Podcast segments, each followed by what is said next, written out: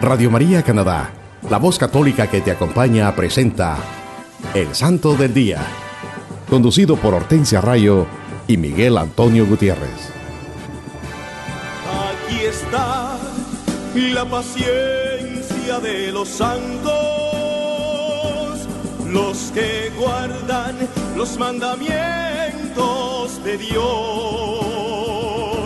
los que prefieren morir antes que negar su fe. Aquí está la paciencia de los santos. Aquí está la paciencia de los santos, los que guardan los mandamientos de Dios, los que prefieren que negar su fe. Aquí está la paciencia de los santos. Hola hermanos, Dios les bendiga. Estamos de nuevo con ustedes compartiendo la vida de los santos de nuestra Iglesia Católica en su programa El Santo del Día. Les saludamos desde Toronto a través de Radio María Canadá y los que nos escuchan en cualquier parte del mundo. Les dejamos saber que se pueden suscribir a nuestro programa en iTunes buscando el Santo del Día. Si no tienen iTunes, pueden ir a la internet y escribir radiomaria.ca diagonal SDD. También tenemos los siete minutos con Cristo para que nos pongamos en actitud de oración con Miguel, pidiendo al Espíritu Santo que nos ilumine y, y, podamos reflexionar este mensaje iluminado por la luz de Cristo nuestro Señor y su palabra.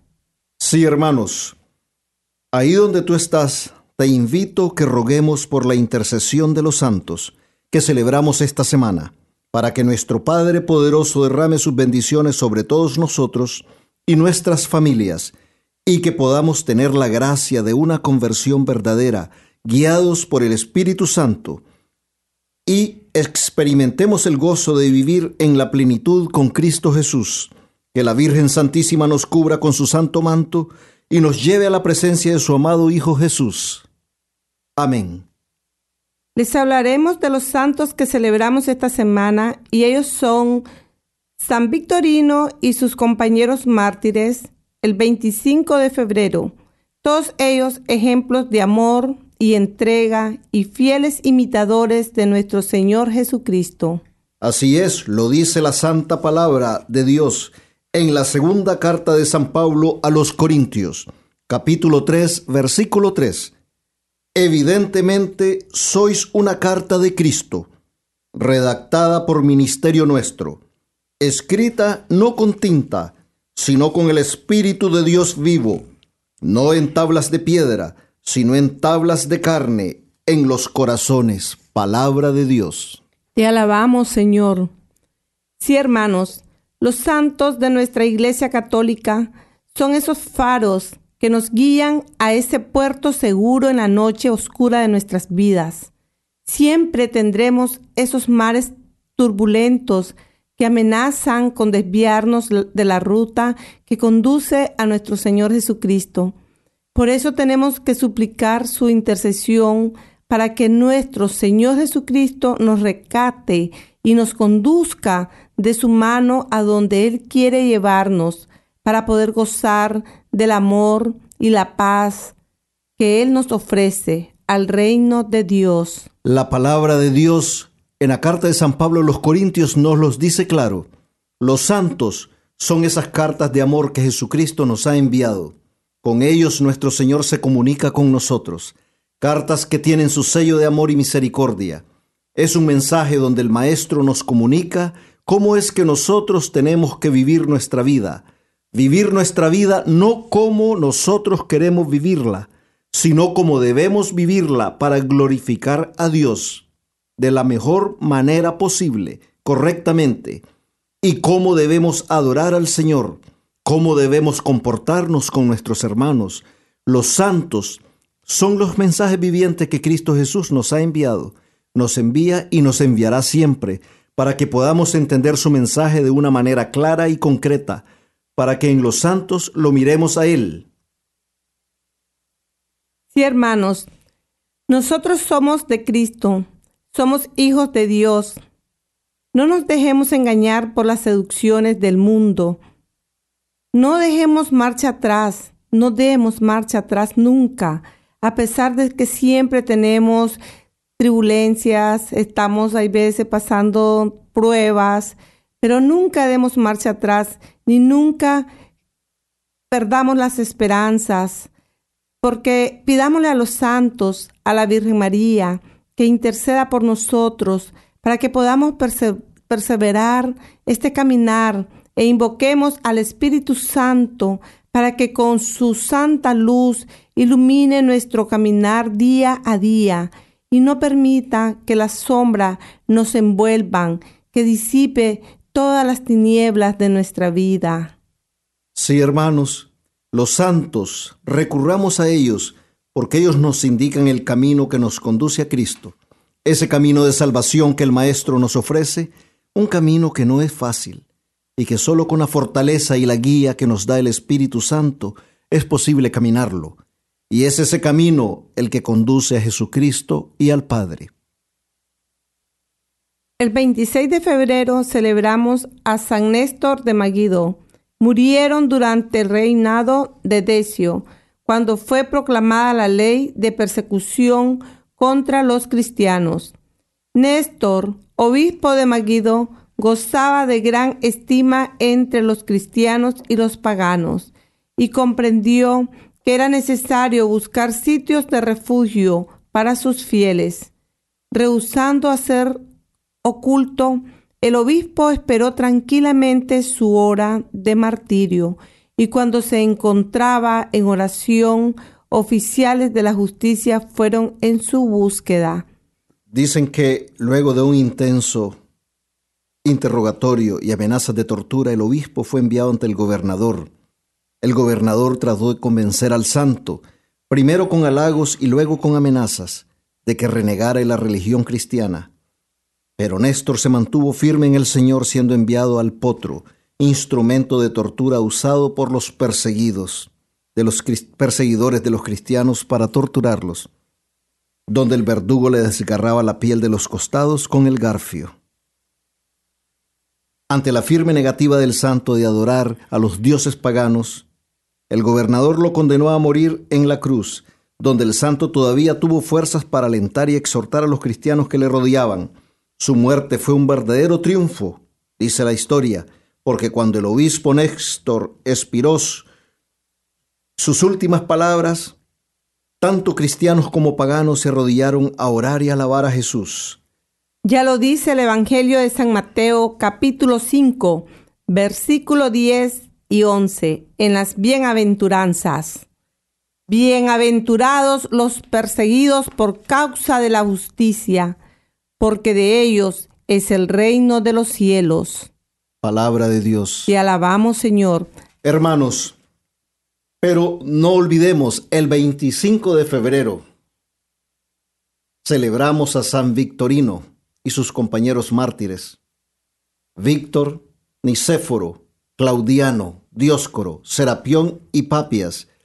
Estos eran ciudadanos de Corinto, Grecia, al principio del reinado de Decio y confesaron ahí mismo la fe en nuestro Señor ante el procónsul Tercio. Luego de ser torturados fueron enviados a Egipto y completaron su martirio a manos del gobernador Sabino. Victorino y Víctor fueron despedazados en un mortero de mármol. Nicéforo saltó por su propio pie al mismo pozo de destrucción. Al final su audacia molestó al juez quien ordenó se le matara a golpes. Claudiano fue descuartizado. Diáscoro fue quemado vivo mientras que Serapión fue colgado de los pies y luego fue decapitado y finalmente Papias fue arrojado al mar con una piedra atada al cuello. La ejecución de los mártires tuvo lugar el 25 de febrero. Sí, hermanos, una vez más vemos todo el sacrificio, todo ese suplicio que nuestros santos mártires sufrieron a manos de los perseguidores de la iglesia cómo entregaron su vida, cómo lo dieron todo. Cada día podemos ver ese amor que ellos profesaron a Cristo. no importándoles entregar su vida, entregarlo todo con tal de no renegar de su fe en Cristo, igual que Cristo también entregó su vida por obediencia, por amor, con humildad, por todos nosotros. Sí, mira Miguel, aquí está otra bienaventuranza. Bienaventurados seréis cuando os injurien y os persigan y digan con mentira toda clase de mal contra vosotros por mi causa. Palabra de Dios. Te alabamos, Señor. Sí, el 27 de febrero también celebramos a San Gabriel de la Virgen Dolorosa, copatrón de la Juventud Católica Italiana. Él dijo estas palabras antes de morir. Jesús, José y María, expire en paz con vosotros el alma mía. Él abandonó toda una serie de vanidades para seguir el consejo de la Virgen María. Su nombre original era Francisco, así como San Francisco de Asís. Incluso nació en Asís, Italia, en 1838 y fue bautizado en la misma pila bautismal que San Francisco y Santa Clara. Miren qué bendición. Ya San Gabriel de la Virgen Dolorosa traía esa unción del Espíritu Santo. Mira Miguel, como ya tenía también su nombre, San Gabriel de la Virgen Dolorosa. Ese fue el nombre que él tomó cuando emitió sus, eh, su profesión de fe, sus votos. Sí. No obstante, Francisco cumplía fielmente sus prácticas religiosas y tenía una gran devoción a la Virgen María, con la advocación de Nuestra Señora de los Dolores. En su casa conservaba una imagen de la piedad que adornaba con flores. Desde niño sobresalió por su gran amor a los pobres, pero tenía el defecto de estallar rápidamente en ira. En la adolescencia creció con mucha vanidad. Le gustaba vestirse a la moda con ropa finísima, acudía frecuentemente al teatro, le gustaban las novelas románticas, y sentía pasión por el baile. Todas esas características de los jóvenes ricos de la época.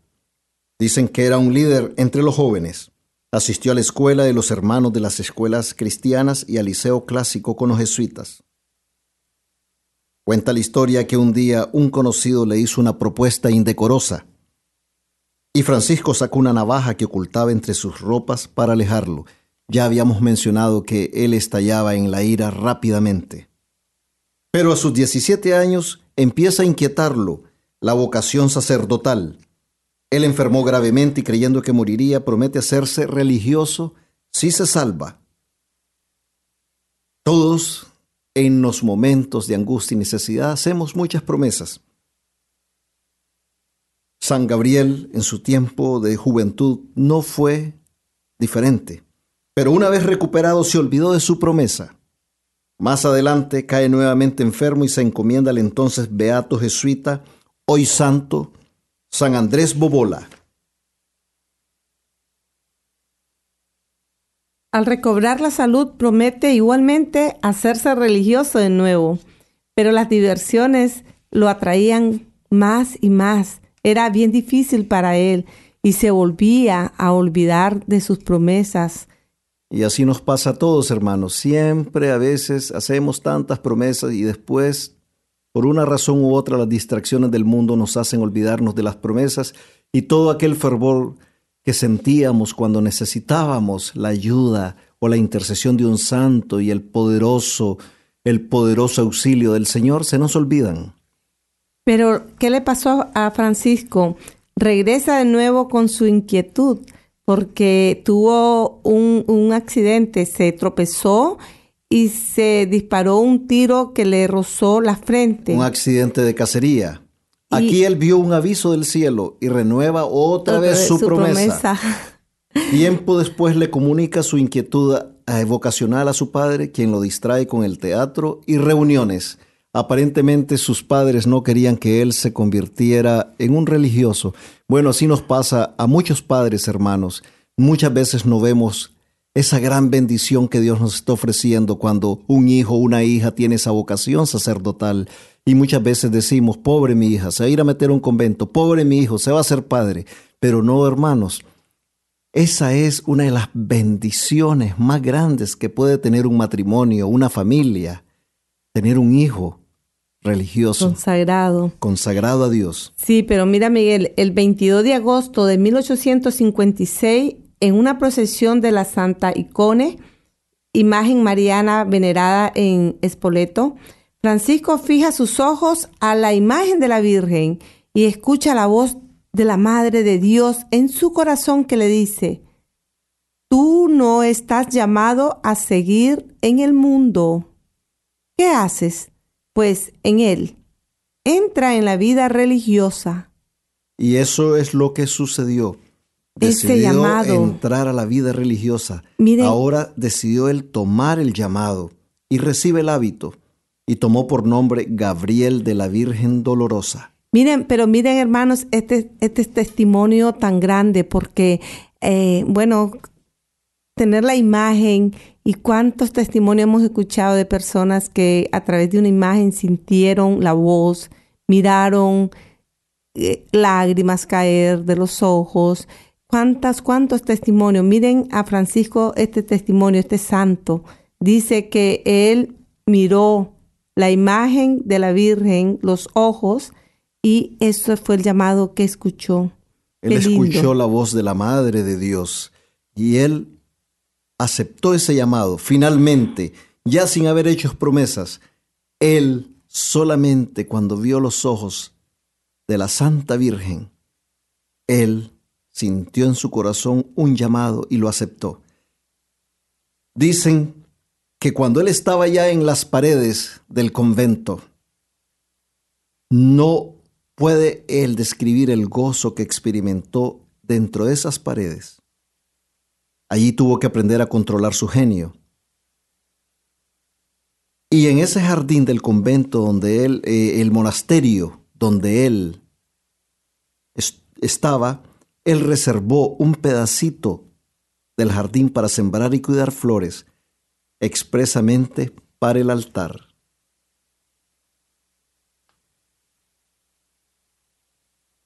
A sus 23 años, San Gabriel se sintió cansado, sin fuerzas, y tuvo su primera hematosis, vómito de sangre, por la tuberculosis.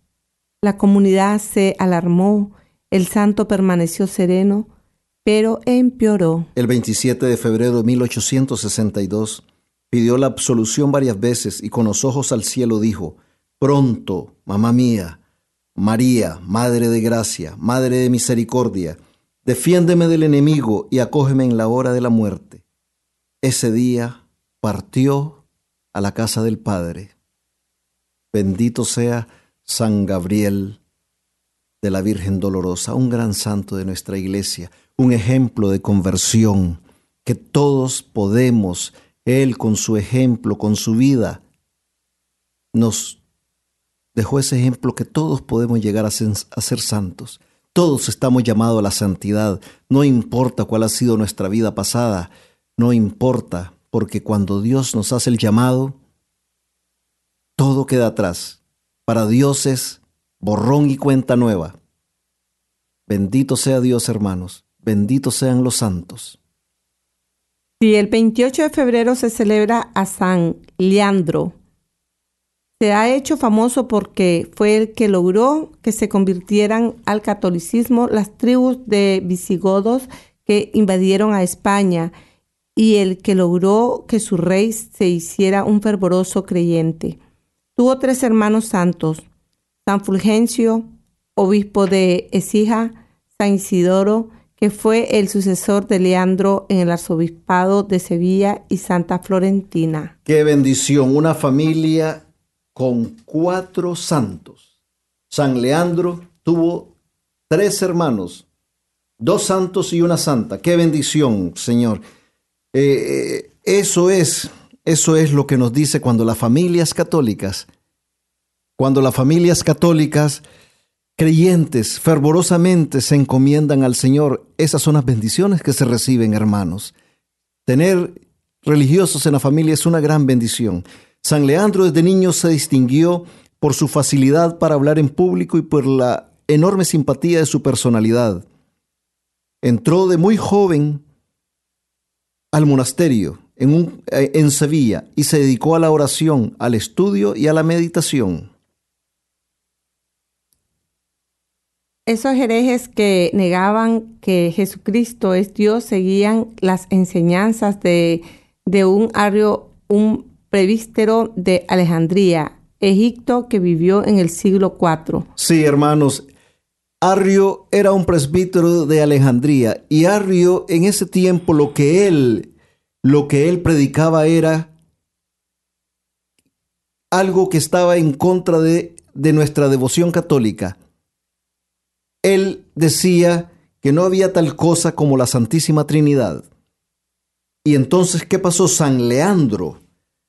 San Leandro combatió todas esas eh, creencias de este, de este hombre que estaba contaminando la fe de la Iglesia Católica. Él fue el que con su, con su trabajo, con su fe, con su empeño, convirtió a todos esos arrianos en España, arrianos los seguidores de Arrio, y los hizo volver otra vez a creer en la Iglesia Católica, en la Santísima Trinidad. Fue desterrado y escribió dos libros contra el arrianismo, probando que Jesucristo sí es verdadero Dios y que los herejes que dicen que Cristo no es Dios están totalmente equivocados. Al final logró convertir a los arrianos al catolicismo en toda España. San Leandro, para recordarle a la gente que Jesucristo es Dios como el Padre y el Espíritu Santo, mandó que en la Santa Misa se recitara el credo, que ahora se dice en las misas de los domingos, esta costumbre después se siguió en toda la Iglesia Católica del mundo. Sí, Dios en su plan divino a las personas que quiere hacer llegar a mayor santidad las hace sufrir más para que ganen más premios en el cielo. San, Leandro sufrió de muchas enfermedades con gran paciencia y uno de los males que más lo atormentó fue la gota en las piernas o inflamación dolorosa de las articulaciones por cristalización del ácido úrico. El Papa San Gregorio, que también sufría de ese mismo mal, le escribió diciéndole, Dichosa enfermedad que nos hace ganar méritos para el cielo y al obligarnos a estar quietos nos brinda la ocasión de dedicarnos más al estudio y a la oración. San Leandro murió en el año 596 y España lo ha considerado siempre como un gran benefactor y como doctor de la Iglesia.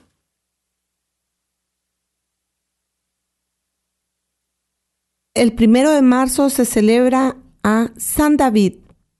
San David o Dewisan, como se le conoce en idioma Gales. Es el santo patrono de Gales en Inglaterra. Era un monje, abad y obispo celta que vivió durante el siglo IV. Fue el siglo VI, siglo VI. Fue arzobispo de Gales y uno de los primeros santos que ayudaron a diseminar el cristianismo entre las tribus celtas paganas del oeste de las Islas Británicas. Estableció varias iglesias y fundó un monasterio donde actualmente está la catedral de la ciudad de San David.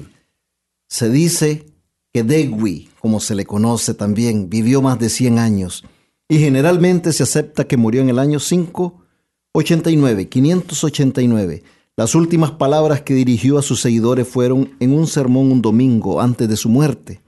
Según uno de sus biógrafos, Degui les dijo, sean alegres y mantengan su fe y su credo hagan las pequeñas cosas que me han visto u oído hacer. Yo caminaré por la ruta que nuestros ancestros recorrieron antes que nosotros. Hagan las pequeñas cosas. Es una frase muy conocida en Gales, que ha sido la inspiración de muchos. Se dice que el martes primero de marzo del año 589 el monasterio se llenó de ángeles y Cristo recibió su alma. Tal como se celebra en la actualidad, Miguel, el Día de San David data del año 1120, cuando David fue canonizado por el Papa Calactus II, y el primero de marzo quedó incluido en el calendario de la iglesia. Así es, San David fue y sigue siendo una figura muy importante de Gales. El Día de San David es una gran celebración para Gales. Bendito sea San David. Y el 2 de marzo celebramos a Santa Ángela de la Cruz. Ángela nació en Sevilla el año 1846, de familia muy numerosa y pobre, trabajadora y piadosa. Desde muy joven trabajó en un taller de zapatería, a la vez que se entregaba al servicio de los más pobres y marginados. Ella tuvo la guía de un experto confesor, el padre Torres. Intentó hacerse religiosa hasta que comprendió que el Señor la llamaba a fundar una congregación, la Compañía de Hermanas de la Cruz, que viviendo en gran austeridad atendían a enfermos y menesterosos. A pesar de no tener estudios, dejó escritos de gran profundidad. Su vida y espiritualidad tienen rasgos franciscanos muy marcados. Ella murió el 2 de marzo de 1932 en Sevilla. Juan Pablo II la beatificó el 5 de noviembre de 1982 y la canonizó el 2003. Sí, cuando decimos que Santa Ángela de la Cruz tenía rasgos en su, en, su, en su manera de ser franciscanos, era esa entrega a los pobres. Ese servicio que dio a los pobres, esa piedad, la oración, ese ejemplo y testimonio de, de, vivir entre los pobres, de ayudar a los pobres, de ayudar a los más débiles, darlo todo por los más necesitados, así como San Francisco de Asís lo hizo. Y todos los santos nosotros vemos, hermanos, que son y fueron personas muy generosas, personas que se entregaron a sus hermanos siguiendo el ejemplo de Cristo Jesús, que Cristo siempre lo dio todo por los más débiles, por los humillados, por los pobres, por los desválidos, por los humildes, por los enfermos. Y los santos no han sido la excepción, ellos han seguido ese ejemplo. Y por eso es que los recordamos y los consideramos de las partes más importantes de nuestra Santa Iglesia Católica.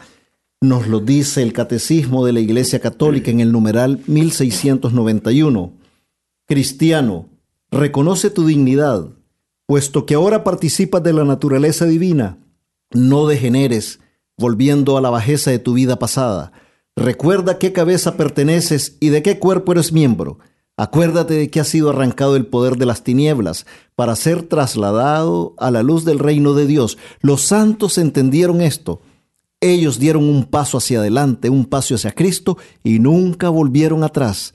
Al contrario, siguieron en ese caminar, muy duro por cierto, lleno de sacrificios, lleno de tribulaciones, lleno de espinas, pero lo hicieron porque ellos sabían que iban hacia Cristo que es el camino, la verdad y la vida. Benditos sean todos los santos de nuestra Santa Iglesia Católica, porque ellos nos han dejado ese ejemplo de amor, de servicio, de humildad, de entrega.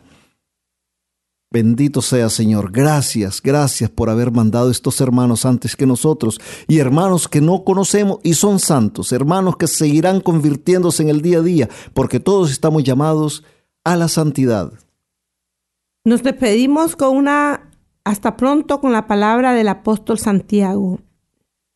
Capítulo 5, versículo 20. Sepa que el que convierte a un pecador de su camino desviado, salvará su alma de la muerte. Así es, hermanos. Quien aparta a un pecador de su mal camino, asegura su propia salvación. Comportamos la palabra de Dios y busquemos nuestra salvación y la de nuestros hermanos. Así es, hermanos. Nosotros en el día a día tenemos que buscar nuestra salvación, ser misioneros, ser discípulos y a la misma vez que buscamos nuestra salvación, también busquemos la salvación de nuestros hermanos. No esperemos, hermanos, a que seamos santos, a que seamos personas ya entregadas completamente al Señor. No, hermanos, donde abunda el pecado, abunda la gracia. Hermanos, siempre estemos todos los días de nuestra vida buscando cómo ayudar a nuestros hermanos y ayudarles en, en esa conversión que nosotros también estamos buscando a la misma vez. Por ahora vamos a escuchar un bello canto y enseguida volvemos con más de su programa El Santo del Día.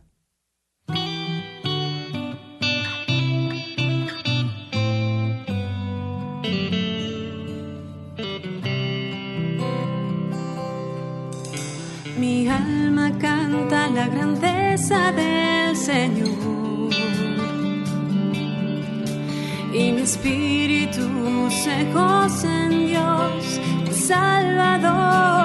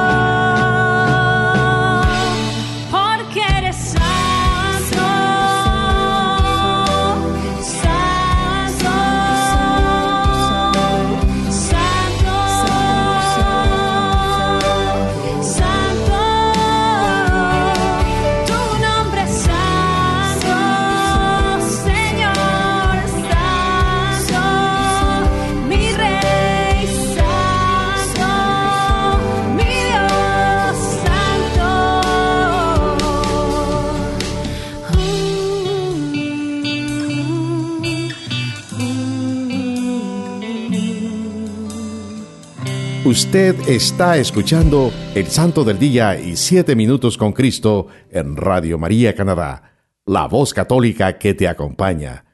Nuevamente con ustedes, Hortensia Rayo y Miguel Antonio Gutiérrez. Hola mis queridos hermanos, Dios les bendiga hoy y siempre. Bienvenidos a una nueva emisión de Siete Minutos con Cristo, en esta nueva transmisión de Radio María Canadá, la voz católica que te acompaña. Le saluda su hermano Miguel. Y nos dice la santa palabra de Dios. El Evangelio según San Lucas, capítulo 23, versículos del 35 al 43. Estaba el pueblo mirando, los magistrados hacían muecas diciendo, a otros salvó, que se salve a sí mismo, si él es el Cristo de Dios, el elegido. También los soldados se burlaban de él y acercándose le ofrecían vinagre y le decían, si tú eres el rey de los judíos, sálvate. Había encima de él una inscripción, este es el rey de los judíos. Uno de los malhechores colgados le insultaba. ¿No eres tú el Cristo? Pues sálvate a ti y a nosotros. Pero el otro le respondió diciendo, ¿es que no temes a Dios, tú que sufres la misma condena? Y nosotros con razón, porque nos lo hemos merecido con nuestros hechos. En cambio, éste nada malo ha hecho.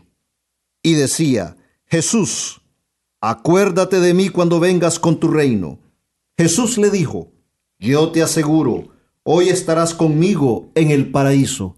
Palabra de Dios. Te alabamos, Señor. Hermanos míos, Dios nuestro Padre Omnipotente, les bendiga hoy y siempre. Que la gracia transformadora de nuestro Señor Jesucristo los envuelva y el Santo Espíritu de Dios los cubra con su infinito amor y poder. Estos son los últimos minutos de la agonía y la vida física de Jesús crucificado. Se está acabando lentamente. Pero nuestro Señor Jesucristo aún tiene la fuerza para realizar un último acto de amor y misericordia en favor de uno de los dos hombres que están siendo crucificados junto a Él en esos momentos terribles. Entre Cristo y aquel hombre pecador hay una conversación, un diálogo, corto por cierto, y a partir de este intercambio de palabras se nos revela la grandeza de nuestro Salvador. Jesucristo una vez más premia la fe de un pecador arrepentido y sale a flote ese gran amor que Él nos tiene, hermanos. Ese gran amor hacia la humanidad por el cual estás, estaba siendo crucificado.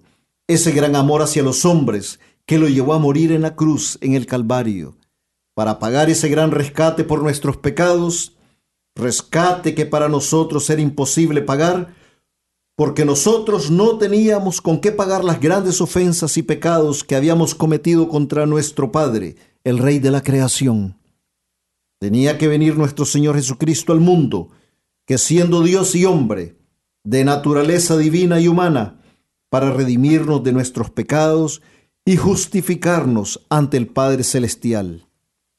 Este pecador, que pudo salvarse en ese instante de dolor y agonía y desesperación, es al que llaman el buen ladrón, y después se convierte en Sandimas, lo más probable que era un asaltante, una persona mala, y por esta razón se le condenó a muerte de cruz.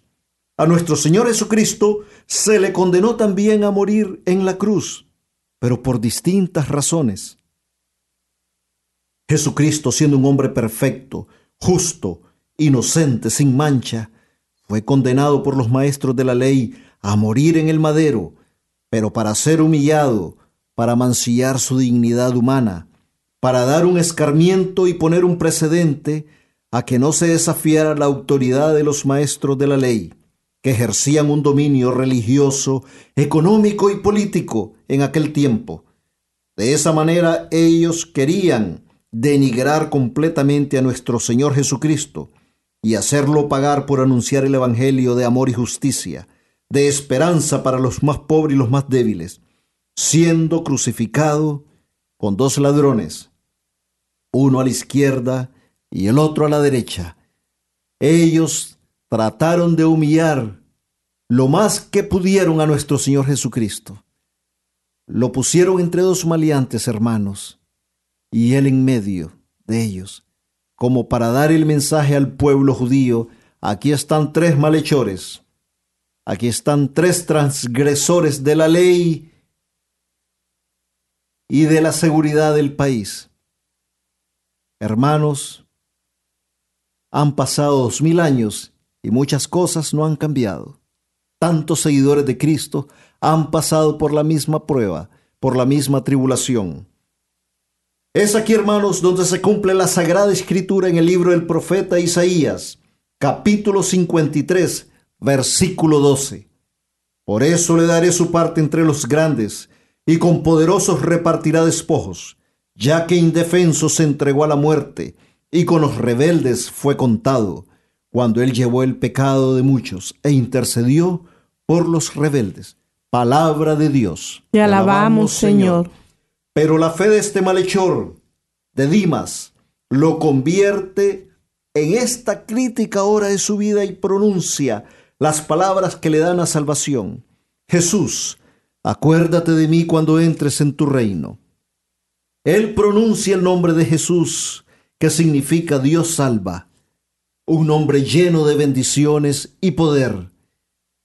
En ese momento es como si este hombre rezara el Padre nuestro e hiciera la invocación, venga tu reino. Es una afirmación que el maleante hace, que él cree que Jesús es el Hijo de Dios, que es un rey, que tiene poder, y en este maravilloso instante este hombre en el último momento de su vida logra la salvación. Y la respuesta de nuestro Señor Jesucristo es inmediata, no se hace esperar y le dice, hoy estarás conmigo en el paraíso. Jesús, sin decirlo, sin afirmarlo en este instante, también le perdona sus pecados a este hombre, lo libera y le da la salvación y la vida eterna. Con el poder que emana de su gran amor le premia su fe Dios recompensa a Dimas porque reconoce a Jesucristo como su Hijo, como su enviado, y le perdona todo lo malo que había hecho anteriormente. Nuestro Señor Jesús solemnemente canoniza a Dimas en la cruz, algo único y que no se ha repetido en la historia de la santidad. Es una promesa de un reino de amor, de luz y paz. Es una promesa para nosotros también, hermanos. Dios siempre cumple sus promesas. Este hombre que es salvado en este preciso instante, en el que se somete a la voluntad de Dios, es el que ahora conocemos, ya lo decía, como San Dimas. El paraíso tiene que ser nuestro anhelo, hermanos. Es la meta de nuestro caminar. Es resucitar a una vida plena en la presencia de Jesucristo, que Él nos ofrece a través de su sacrificio e inmolación en la cruz es la esperanza que Él nos da en su resurrección y la vida en la gloria de Dios.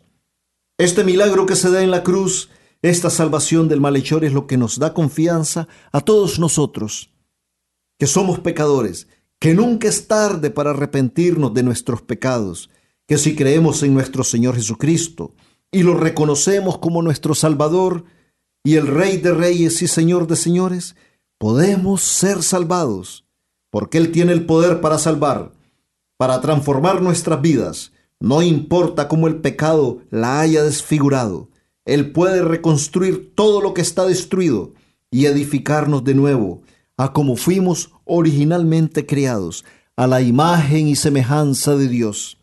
Nuestro Señor Jesucristo nos da su amor incondicionalmente y la oportunidad de volver a empezar cada minuto en nuestras vidas es una oportunidad de arrepentirnos y empezar de nuevo.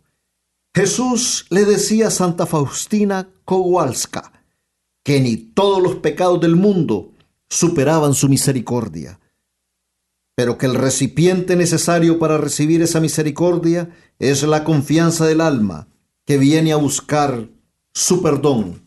Este hombre clavado en la cruz junto a Jesús tuvo esa confianza en el Maestro y halló el perdón que el otro no quiso buscar por falta de fe y amor. Hermanos, muchas veces estamos en esas cruces por nuestros pecados, por nuestra indiferencia, por haber tomado decisiones equivocadas, por nuestras dudas, nuestros temores, nuestras inseguridades, y podríamos pensar que ya no hay remedio para nuestras vidas. Nos sentimos abrumados por nuestras culpas. Yo personalmente, hermanos, hace muchos años, así me sentía pero alabado y bendecido sea nuestro Señor Jesucristo, que con su infinito amor y misericordia tuvo compasión de mí cuando le pedí perdón e imploré su misericordia y me ayudó a salir de ese mundo de sombras y errores en el que vivía y me ayudó a cargar y a abrazar y resistir esa cruz que en ese momento yo cargaba en mi vida y me dio una nueva oportunidad para vivir la vida no como a mí me gusta, sino como es correcto vivirla. Las cruces, hermanos, son infaltables en nuestras vidas, en nuestro hogar, en nuestras comunidades, en nuestros trabajos. pero con la presencia de Cristo en nuestro diario vivir, las podemos cargar mejor y son menos pesadas. Este es un caminar y día a día tenemos que agradecer a Dios todos los días por todas las bendiciones que Él derrama sobre nosotros y también hacernos un examen de conciencia y reconocer nuestros pecados, nuestros, es nuestros errores e implorar el perdón del Señor y pedirle que nos guíe y nos guarde las tentaciones y de todo mal. San Dimas reconoció en la cruz que él y el otro merecían estar ahí, pero no Jesucristo, que lo único que había hecho era dar amor. San Dimas sintió la presencia de Dios y sintió la fuerza del Espíritu Santo, que lo hizo reconocer al Hijo de Dios que estaba a su lado, ahí también crucificado. En el fondo de su corazón Dimas era un hombre bueno. Esa llama de amor de Dios no se había apagado. Porque somos hijos de Dios, Él nos hizo con amor a su imagen y semejanza, y el pecado, por mucho que nos hiera, no puede apagar esa llama de amor que Dios ha puesto en nuestros corazones. Es nuestra misión mantenerla siempre ardiente y compartirla con nuestros hermanos. No cometamos el, error del otro malhechor, que no se salvó por su falta de fe, por engreído, por soberbio. No se reconoció pecador y no pudo salvarse. Seamos como San Dimas, aunque pecadores reconozcamos a Jesucristo como nuestro Salvador y Redentor, y su respuesta no se hará esperar. Roguemos a nuestro Padre Celestial que nos regale el don de la fe. No olvidemos, hermanos, que la cruz es signo de salvación, porque la cruz es que nuestro Salvador venció a la muerte y al pecado y nos dio la salvación. Roguemos a nuestra Madre Santísima, la Virgen María, que interceda ante nuestro Señor Jesucristo por todos nosotros y nos cubra con su santo manto todos los días de nuestra vida, para que podamos glorificar a Dios siguiendo el ejemplo de nuestro Señor Jesucristo, siempre guiados y fortalecidos por el Espíritu Santo. Alabado y glorificado sea tu santo nombre, Señor Jesucristo. Te amamos, Jesús. Nunca Nunca olvidemos que amar a nuestros hermanos tal y como son y sin condiciones es ser amigos de Jesucristo.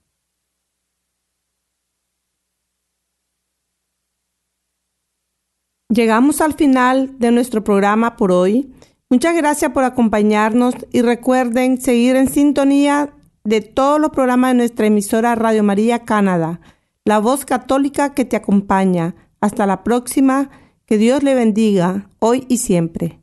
Gracias.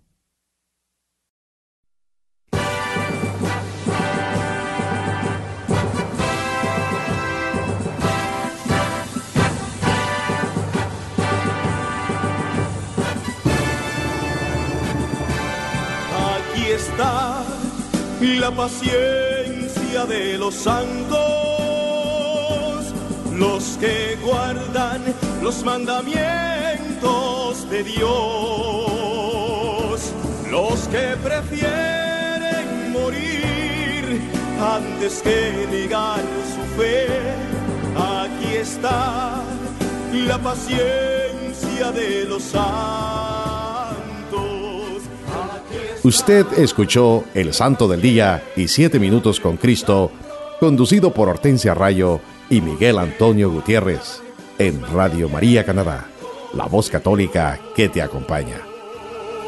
Los que prefieren morir antes que negar su fe, aquí está la paciencia de los santos.